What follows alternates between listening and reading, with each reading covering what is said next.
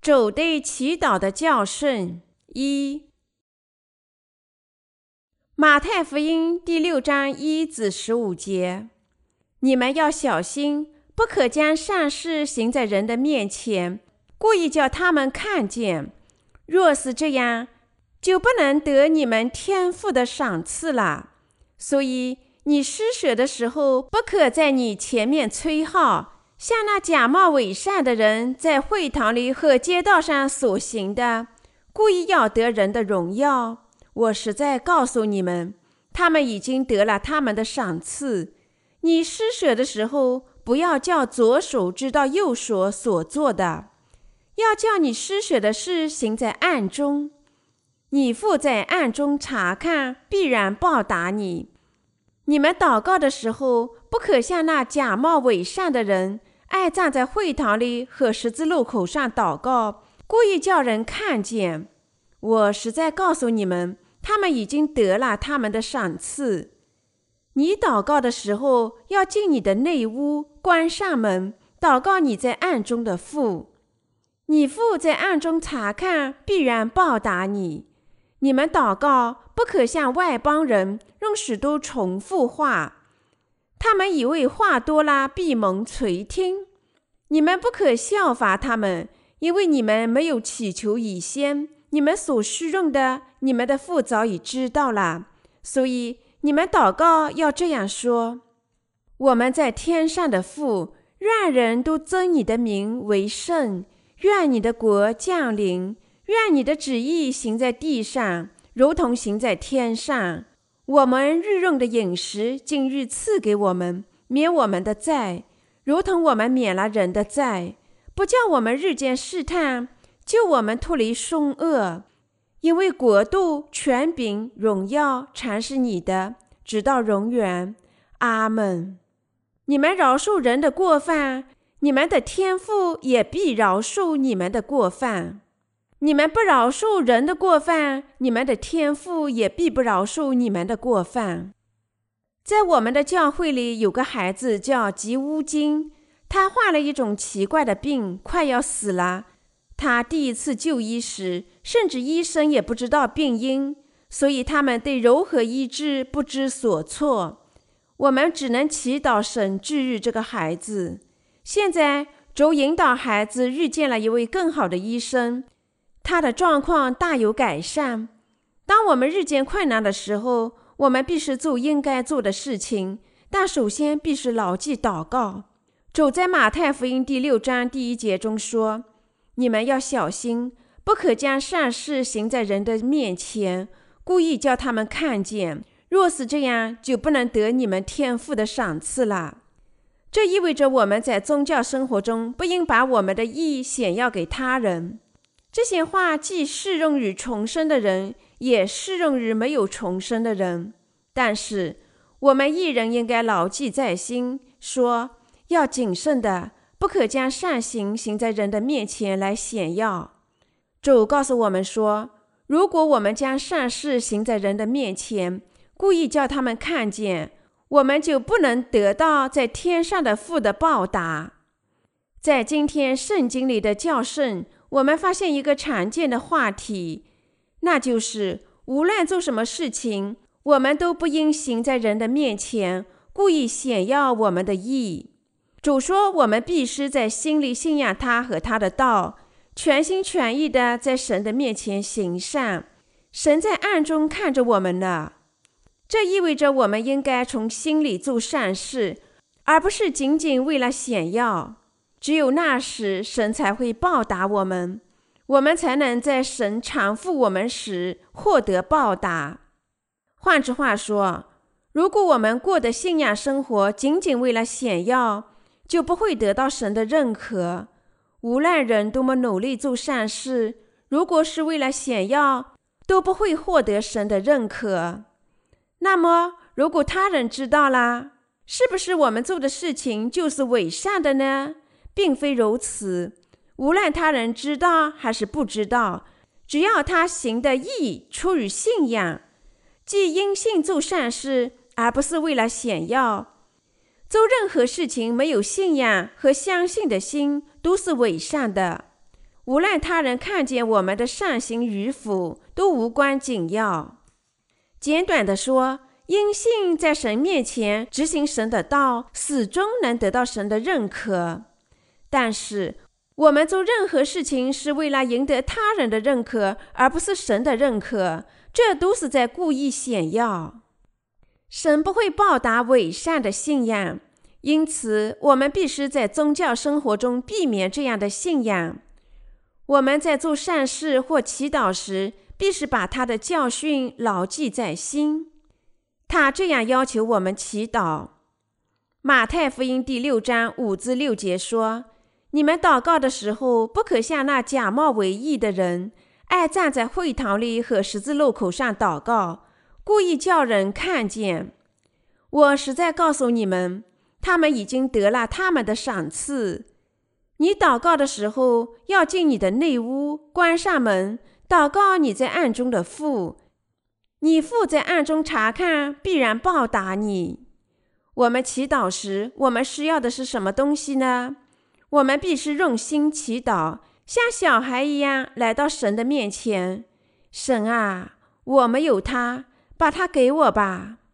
父神啊，我身处麻烦，请帮助我吧。以同心去祈祷，就应这样祈祷。当我们拥有简单的信仰时，这样的祈祷是可能的。所以，当我们祈祷或者做善事时，就应做所有这些事情，因为我们心里有信仰。主还说：“你祷告的时候，要进你的内屋，关上门，祷告你在暗中的父。你父在暗中察看，必然报答你。”马太福音第六章第六节。当我们向神祈祷时，我们必须走进心灵的内屋，向神诉说我们的祈祷。神在暗中察看。当我们只期待神和请求他的帮助时，父神就会倾听我们的祈祷和报答我们。换句话说，当我们向神祈祷时，我们在向暗中察看的神祈祷。因此，我们无需向他人显耀。这并不意味着我们只能在暗中祈祷，而是说，我们祈祷不是给他人观看的，而是我们要用心祈祷，请求神的帮助，因为我们内心确实希望得到他的帮助。你从上述圣经教训里学到什么呢？我们学到主憎恨炫耀，为何神不喜欢炫耀呢？有些人聚集在一起，高呼三声“主啊，主”，敲击讲道台。许多人痛苦地说：“主啊，饶恕我吧，我已经犯罪了。”人们这样大呼小叫，但是，一旦走出会堂，他们便放声大笑。他们一会儿痛哭流涕，随后又拍手欢笑，大惊小怪。由于拜神中的每个人都处在狂热的状态，即使身心健康的人也会觉得我有精神病吗？看到人们一会儿痛哭，一会儿大笑，我觉得自己要发疯了。正因如此，脑子正常和智力健全的人不愿意上那样的教会。神也是最憎恨那样的人，背面不看他们，称他们为伪君子。那么，这些在祈祷的时候又哭又喊，一回家就和神毫无关系的，到底是些什么人呢？他们大多是着魔的人，在他们的集会上，即使那些领导人也着魔了。他们说的话是别人听不懂的方言。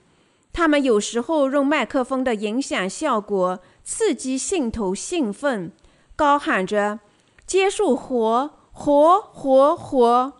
他们让人觉得困惑，一会儿饱含泪水，高声祈祷；一会儿又精神错乱似的赞美主。这样的行为就是炫耀，和主的旨意没有任何关系。当我们阅读神的道时，我们可以看出神不喜欢炫耀，只有全心全意地把我们的心献给神。用信仰祈祷才能取悦神。神已经知道我们用哪种信仰祈祷，想听到我们在他面前真正的祈祷。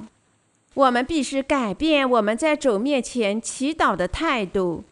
我们必须做的事情就是诚实，仅仅请求主啊，这个我没有，把它给我吧。是因为我们的信仰不够强大，我们才在祈祷时使用许多华丽的词处。如果我们坚持聆听神的道，我们对神的信仰也会成长。由于我们坚持神的道和祈祷，我们会增加对神的信仰。由于我们用信仰做的祈祷获得他的回答，我们更加感谢神。随着我们更多的了解神，我们以后成了有信的人，所以我们越来越多的祈求神。无论何时祈祷，都只能向神祷告。有时我们对于某些事情，对神祈祷的意见是一致的。事实上，我们有时也大声的祈祷，但在任何情况下，都不是为了使他人能听到我们的祈祷，而仅仅是为了向神祈祷。正确的祷词是简单的信仰，就像这样：神啊，帮助某某人，因为他的状况不妙，医治某某人吧，让某某人健康吧。赐福某某人吧，因为他的情形不佳。在我重生前，我常常使用许多华丽的词促来祈祷，就像这样：“我们的父啊，圣洁的父，怜悯的父，充满赐福的父。”我感谢父神赐予我们的爱心和怜悯。无论我在什么时候祈祷，我常常堆砌各种绚丽的词语。这些祷词真是向暗中的主祈祷的词吗？如果我们真的不断的那样祈祷，主愿意听吗？我们真的有那么多的东西需要祈祷吗？我认为不是。主说：“不要像外邦人或法利赛人那样用许多重复的话。”你是否以为话多了必蒙垂听？并非如此。他还说。你们不可效法他们，因为你们没有祈求以先。你们所施用的，你们的父早已知道了。马太福音第六章第八节，这是主教导我们的祷告，我们可以用它作为我们祈祷的榜样。主祷词告诉我们，首先柔和祷告罪的饶恕。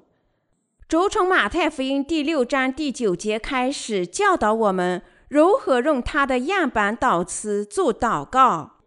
这是主祷词的全部。他说：“所以你们祷告要这样说：首先是我们在天上的父，愿人都尊你的名为圣。这意味着我们必须祈祷，使主的名为圣。在此，那些还没有领受罪孽得赦的人。”务必认识到，他们必须祈祷领受罪孽得赦，因为这正是荣耀主的名的祈祷。所以，罪人必须首先这样祈祷：神啊，请消灭我的罪孽，使我成为神的子女。他首先就应这样祈祷。他们还应祈祷：请让我聆听水和圣灵的福音，帮助我们获得重生吧，帮助我们信仰你所有的道。帮助我理解神的每句话。他们首先必须有这样的祈祷，但是只有我们领受罪孽得赦的艺人，才能正确的祈祷，过上正确的生活，满足主导词第一行的要求。我们在天上的父，让人都尊你的名为圣。的确，如果我们希望避免玷污神的名，过上圣洁的生活。我们必须这样请求神的帮助，请让我不要成为你的绊脚石，不要玷污你的名，帮助我终生依靠信仰过上圣洁的生活，帮助我过上圣洁的生活，为了神的义。在我们祈求神的帮助、荣耀神的名时，我们必须祷告神要每时每刻帮助我们。他用祷词的第一个主题指导我们一人过圣洁的生活，尊他的名为圣。但由于罪人不能称神为他们的父，他们必须首先祈祷罪孽得赦。请扫除我的罪孽吧，让我理解你赐予我的水和圣灵的福音，让我知道和信仰你赎罪的福音，领受罪孽得赦。为了像主祷词第一行那样荣耀神的名，每个罪人都必须祈求神的帮助，领受罪孽得赦。我们过的祷告生活，必是为了神在地上的国。主祷词的第二部分内容是什么呢？它是愿你的国降临，愿你的旨意行在地上，如同行在天上。我们必须祈祷神的国建立在地球上。我们的父神差遣主，借主的洗礼和十字架上的血，一次性清洗我们所有的罪孽。所以。我们心里有圣灵，神的国就从精神上居住在我们心中了。可是，仍有许多人还没有在心里领受罪孽得赦，还在和罪做斗争。因为神的国不在他们心里，所以他们必须首先祈祷罪孽得赦。大约两千年前，我们的主接受施洗约翰的洗礼。清洗了天下所有的罪孽，但是仍有许多人由于不知和不信，还有罪。因此，我们必须祈祷他们能彻底领受罪孽得赦。神是每个人的唯一的主人，可是事实是，世上许多人屈服于魔鬼，活着这位魔鬼的仆人，而不是侍奉神。主实在憎恨这样的堕落。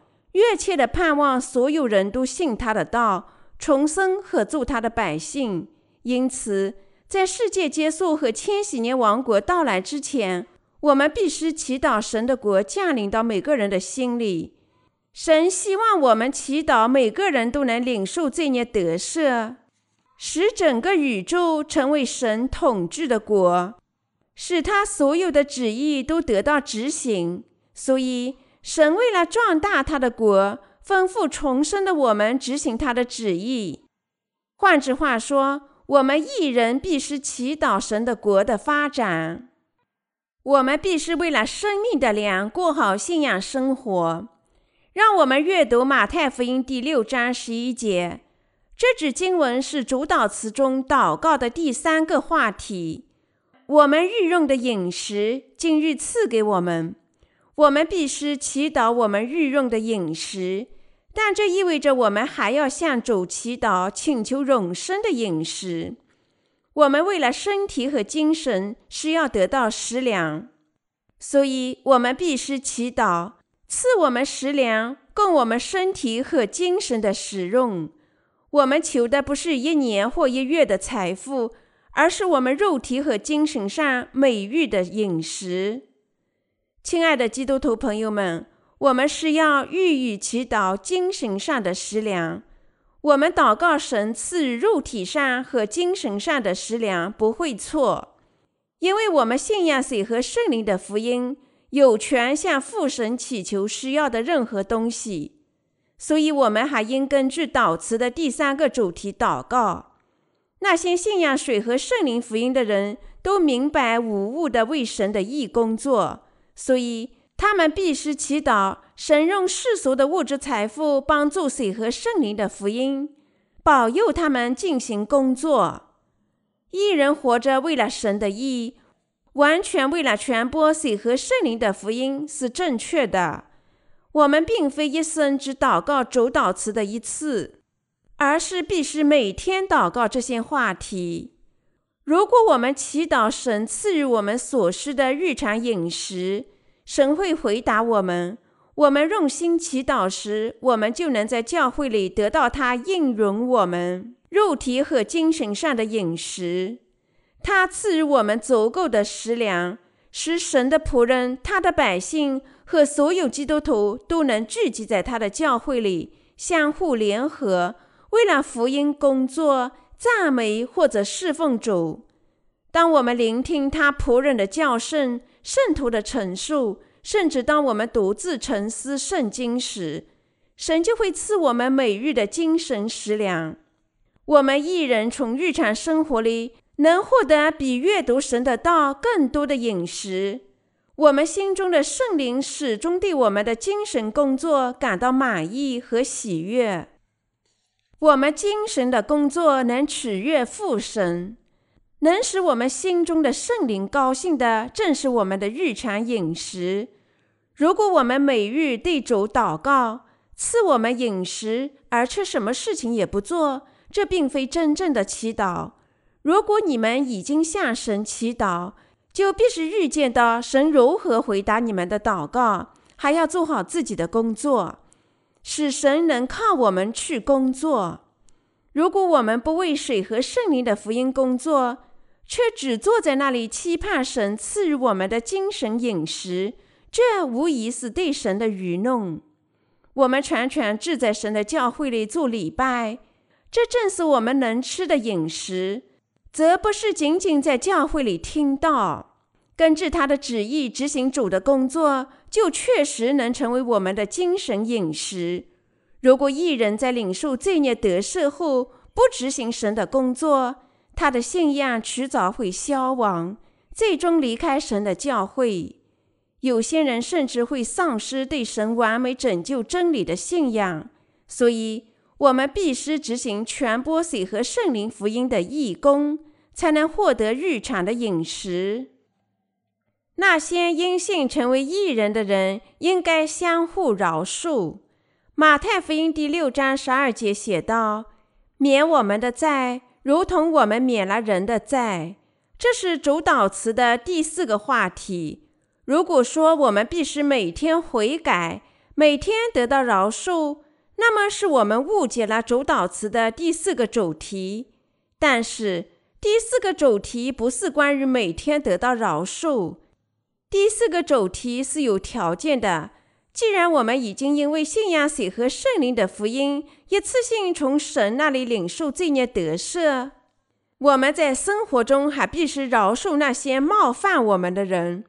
执行神的意，我们必须饶恕那些冒犯我们的人，就像主已经用水和血无条件饶恕了我们罪孽一样。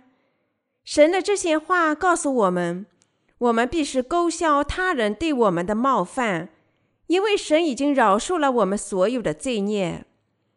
假如我们欠了五千亿美元的债务，这么大的数目，即使我们终身工作也无法偿还。我们每个人罪的工价就相当于那个数字，但是神怜悯我们，无条件地勾销了我们罪孽的债，没有说我要求支付。父神却差遣他的儿子受洗，斩下天下的罪和被钉死在十字架上。因此，耶稣借他的洗礼和十字架上的血，支付了我们罪孽的工价。主就是这样，因为我们信仰他罪孽的赦免而勾销我们债务的。我们无需做任何事情去清洗我们罪孽，就能领受罪孽得赦，而只是依靠信仰这个真理。靠拥有的信仰，我们已经从神那里领受了拯救的礼物，使我们罪孽得以清洗。因为耶稣已经借他的洗礼和十字架上的血。支付了我们毕生都无法支付的债务，五千亿美元。我们什么也没有做，仅靠他的恩典，我们的罪孽就被勾销了。现在我们必须勾销他人对我们的小小冒犯。我们必须在相互饶恕的前提下生活，和其他人一起生活。我们是要相互饶恕他人对我们的冒犯。我们是要根据主的福音相互饶恕。我们因为罪孽亏欠了神，但主降临到这个世界上，借耶稣的洗礼和血饶恕了我们所有的罪孽。主看到我们的罪孽和我们的无助，所以消除了这些罪孽。因为主知道我们即使献出生命，也不能成为义人，于是他就借水和圣灵福音的真理。一劳永逸地清洗了我们所有的罪孽。父神差遣他唯一的亲儿子耶稣基督，让他借洗礼斩下天下所有的罪孽，被钉和复活，完全地把我们拯救出所有的罪孽。因此，耶稣基督成了我们永远的救世主，把我们拯救出永恒的罪孽。我们因为信仰水和圣灵的福音，已经遇见了永生的主。你在心里是否信仰水和圣灵的福音作为你的拯救呢？是的。我们是否因为相信耶稣借水和圣灵的福音饶恕了我们所有的罪孽而领受罪孽得赦？是的。既然神已经用美妙的恩典饶恕我们在天下的罪孽，我们也是要饶恕他人对我们的冒犯。主祷词第四个话题是相互饶恕。执行主吩咐我们的祈祷，就是我们精神生活的正确方法。这是主祷词的第四部分内容。我们需要明确的一点，是我们领受罪孽得赦，不是靠悔改的祈祷。有些人读了这节经文，免我们的债，如同我们免了人的债，就说：“你看吧，你做悔改的祷告，就领受了罪孽得赦。”但事实并非如此。这种谬论是由于他们误解了水和圣灵的福音。这行经文精确地告诉我们，那些因信水和圣灵的福音而领受罪孽得赦的人，应当相互饶恕，遮盖相互间的不足。人的罪孽仅仅靠嘴上的饶恕无法得赦，他需要合法的赎罪，合法没有瑕疵的动物。通过按手斩价罪孽，代人死亡，支付罪孽的工价。耶稣基督斩下了天下所有的罪孽，成就了我们相互饶恕的一切前提。因此，我们必须依靠使我们罪孽得赦的信仰，在生活中勾销相互之间的冒犯。我们必须祷告神会在每个方面保护我们。马太福音第六章十三节说：“不叫我们日渐试探，救我们脱离凶恶。试探意味着遇到困难，所以不叫我们日渐试探，意思是要祷告，防止我们陷入混乱和困难。当我们在父神的面前祷告时，我们必须这样祷告：父神啊，不要让我遇到困难，在各种危险的形势下保护我。”神啊，请赐福我吧，让我远离恶行，因为我没有太多的世俗财富，或者没有足够的物质。让我远离恶人，不要让我受到试探。我们必须常常祈祷，不要把我们引入试探。我们必须每天仔细的祷告，从第一句的祷词到第六句的祷词。如果一个人受到试探，他就会成为思想上沉重的负担，并最终死亡。所以，我们必须每天向神祈祷，不要遇见困难。此外，我们还必须在神的教会里与兄弟姐妹交流信仰和真理，克服我们心里的困难。神的教会是一个伟大的地方，是重生的基督徒交往的地方。没有重生的百姓之间，不可能有诚挚和真诚的交往，可是，在神的教会里，你希望交往多少人，就可以交往多少人。另外，你想和某人交往时，最好选择精神境界比你高的人交往，这是因为这样的人能分享他们属灵的知识和经历，这些东西是现实的，能详详细细地提供给你。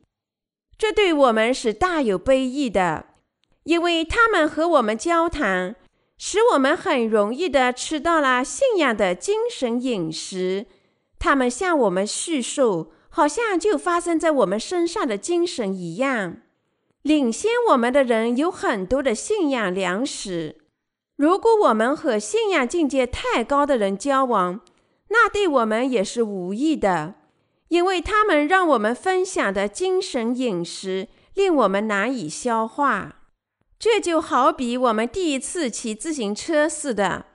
对于刚学骑车的人来说，最佳的师傅是他们的哥哥姐姐，他们也是刚刚学会骑车，而不是他们的父母亲。那个能把孩子教懂，使他理解最透彻的人，就是刚刚经历过同样事情的人。如果让父亲来教孩子怎么骑车，他可能会骑来一辆大自行车，把自己的水平交给孩子，令正在学骑车的孩子感到无所适从。孩子观看大哥大姐骑小车，能学得更快。我同样也能做好。这样的想法使他们受到鼓舞。大哥大姐还能实际地指导孩子。对于想从父亲那里学骑车的孩子来说，甚至还没有骑到自行车上，父亲那辆大自行车也会使他感到很茫然。我们在信仰里的交往也同样是这个道理。那个能在我们水平上以最现实和最实际的方法帮助我们一步一步成长信仰的人，正是那个刚刚经历过这条路的人。和刚刚在我们前面经历过同样事情的人交往是最有益的。我们必须始终用水和圣灵福音的信仰祷告，不可让我受到试探，要确保我们的安全，把我们从恶人中拯救出来。我们在恶人手中最大的危险，是我们甚至不能认知自己处在危险之中。那有多危险啊！所以。我们必须祈祷，不要落入恶人手里。祈祷神把我们从恶人当中拯救出来。另外，如果你觉得你受到了试探，请赶快用你的信仰摆脱吧。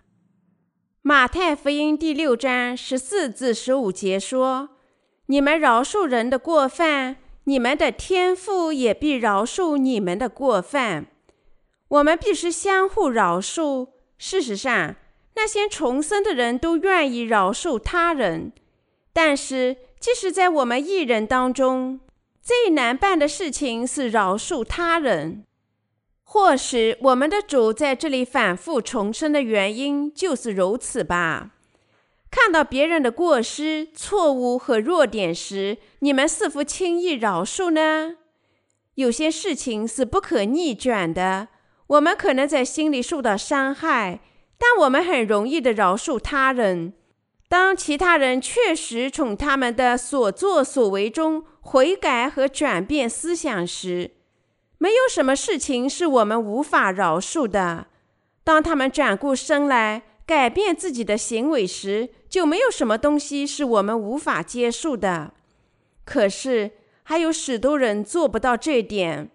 那些受到恶人试探的人，也会去试探他人。而不是饶恕他们，因此我们不能因为自己的困难和境遇艰难就试探他人，使信徒朋友混乱和违抗神的人，最终肯定要被毁灭。我们过宗教生活，不可炫耀我们的信仰。长话短说，无论正确与否，我们都必须在神面前考虑。那样做。如果我们从心里认识到已经做错，我们要做的一切就是承认做错，说那是错误的。如果我们听到道歉的话，饶恕或者承认他们的冒犯时，我们现在必须停止心里的愤怒，饶恕他人。耶稣说：“你们的话是就说是，不是就说不是。若再多说，就是出于那恶者。”马太福音第五章三十七节，我们无需解释或者找任何借口。我们必须做的一切事情是在神面前思考意。如果有什么错误，就应该承认。当我们从弟兄那里听故事时，如果他讲错了，我们需要做的事情是告诉他那是不对的，要他承认。他所做的一切，就是在神面前考虑这些事情，指望已经借他的洗礼，十字架上的血清洗了，甚至包括这些过错的主。再次坚定的信仰，无论我们做了什么样的错事，我们仅是坚定的信仰神的意，感谢神清洗了我们的罪孽。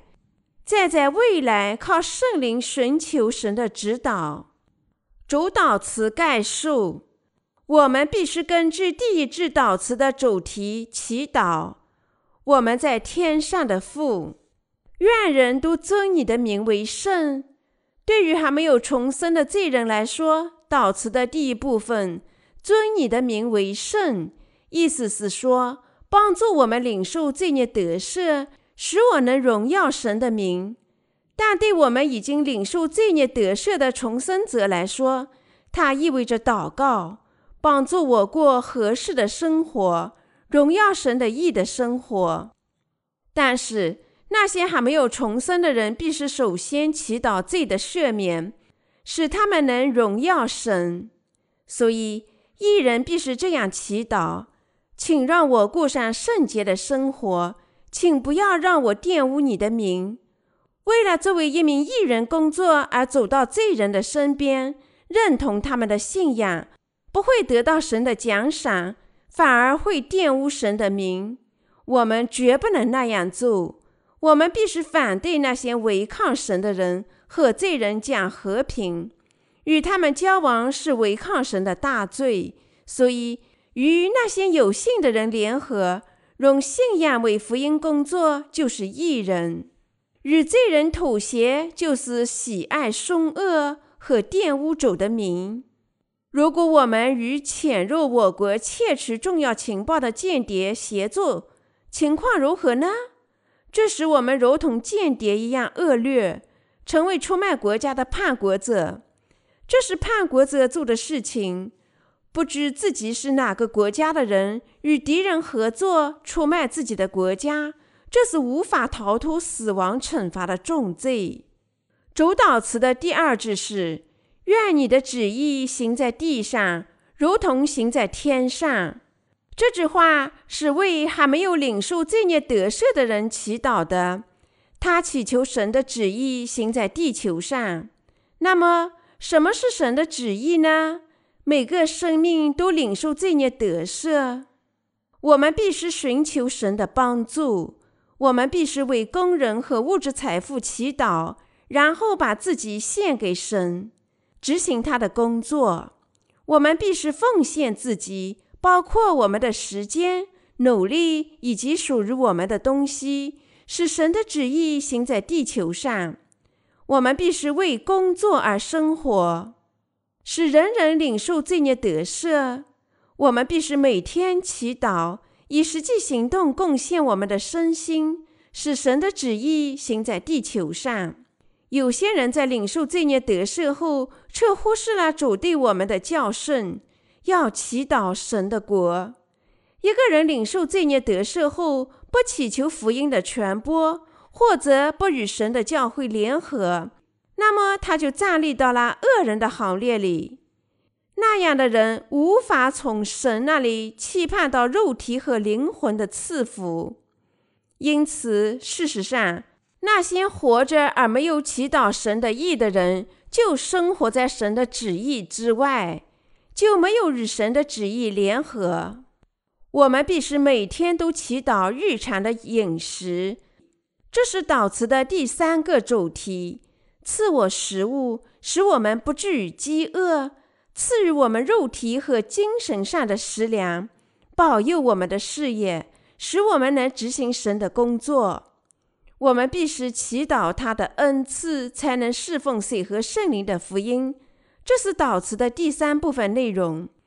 祷词的第四部分是我们必须饶恕那些冒犯我们的人。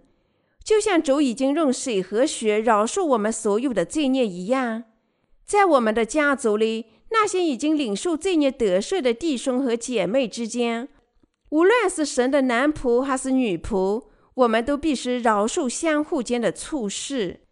就像主已经清洗我们所有的罪孽一样，一个说这是错的，另一个人应该承认：哈，是的，我错了。那么。我们必须从心底里相互饶恕。即使我不讲，我相信你们大家也容易饶恕他人。这是你至今过的信仰生活，不是吗？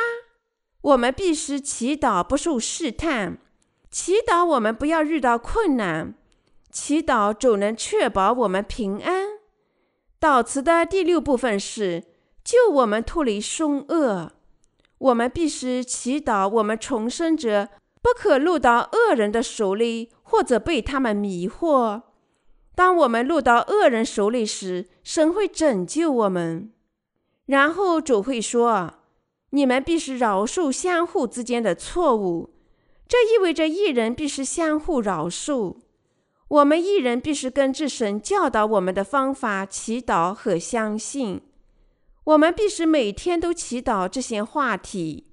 此外，我们每天都必须那样生活。我们必须祈祷相互饶恕，不可受到试探或落入罪恶。祈祷日常的饮食，祈祷神在地球上的国。不仅如此，我们还要依靠信仰过上诚信的生活。我们过的生活必须为我们的不足祈祷，这样才能荣耀神。像主教导我们那样祈祷的人是有信的人。亲爱的基督徒朋友们，如果我们把今天的经文说给没有重生的人听，他们会有不同的解释。但是，如果重生的人阅读这段经文，研究解释，我相信他们也承认我说的话没错，而是正确的。你相信吗？是的。他对那些重生的人说的第一个祈祷主题是“尊你的名为圣”。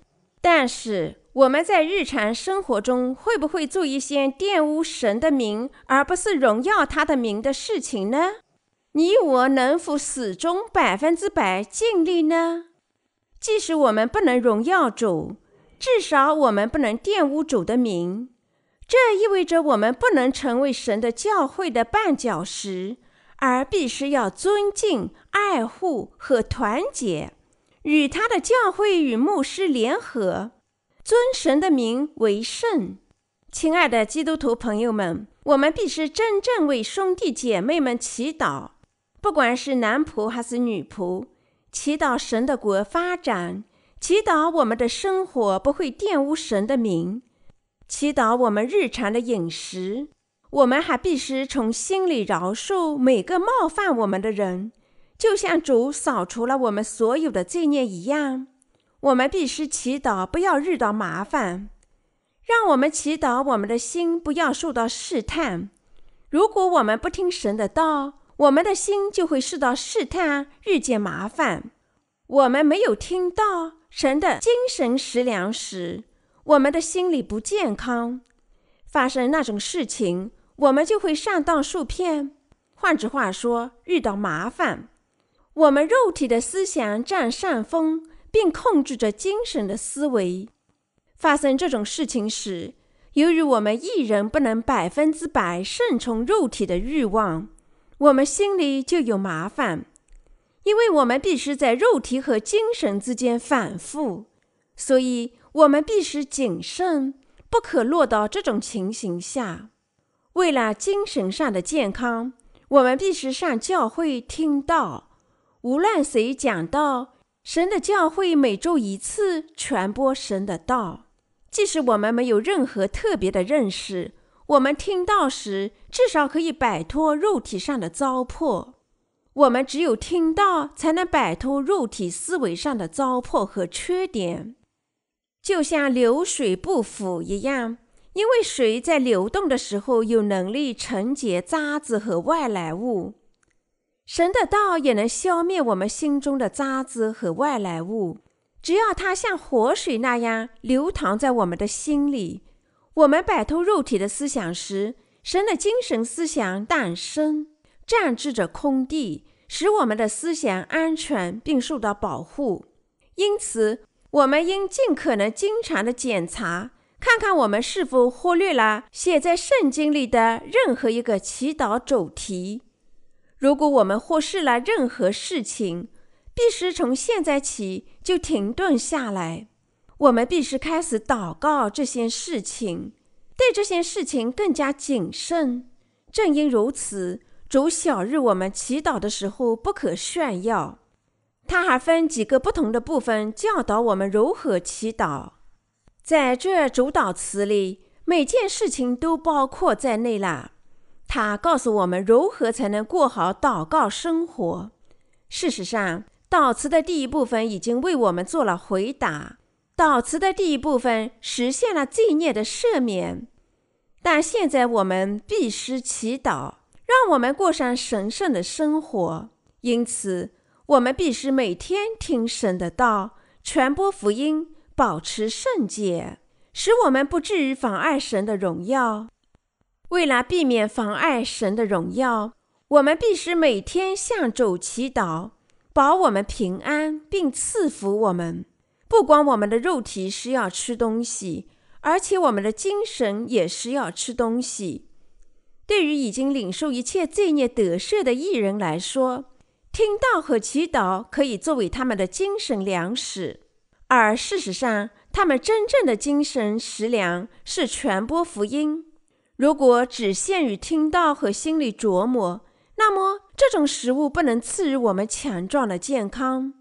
赐予我们健康的高质量营养品是我们的行动和信心。如果我们从心里信仰神的道，按照那种信仰行动，它就能真正的成为我们的信仰。那样的话，我们就能在精神上充满，使高质量必须的营养品传遍我们的身体，让我们长成有信的人。如果恶人干扰，我们就必须团结起来排除邪恶。如果我们当中有人落入了恶人的手里，我们必须团结起来帮助他。我们必须团结起来保卫自己。祈祷说：“神啊。”请帮助我们消灭恶人精神风暴，请帮助我们每个人。我们必须思考已经被我们忽略的祈祷主题。如果确实有被我们忽视的地方，我们必须转变态度，过义的生活。主劝我们相互支持、爱护、鼓励和告诫，因为末日近了。我们重生的义人必须用信仰充满我们的心灵，相互牵引，要有健康的爱心。如果有人遇到麻烦，我们不是利用这种情形，而是要设身处地的祈祷麻烦的快快解决。这是我们作为神的百姓应该做的事情。我们必须把它看成自己的麻烦，交流我们的想法。如果我处在这种情形下，该怎么办呢？我怎么办呢？即使他人不像我们那样行动，不过宗教生活，我们难以忍受，我们也必须祈祷和接纳他，希望他会转变思想。由于我们人类有许多缺点，我们经常犯下严重的错误。即使这样，但由于神是最终审判的审判员。如果我们用对神的信仰坚持这个扫除了这些罪孽的道，也没有什么大事。这是因为神说没事，我们就没事。我们必须用对主的信仰相互容纳。我们因为这个信仰而被神接受。无论如何，我们必须最终决定以神为中心的标准，以神为中心的祈祷，并根据主导词生活。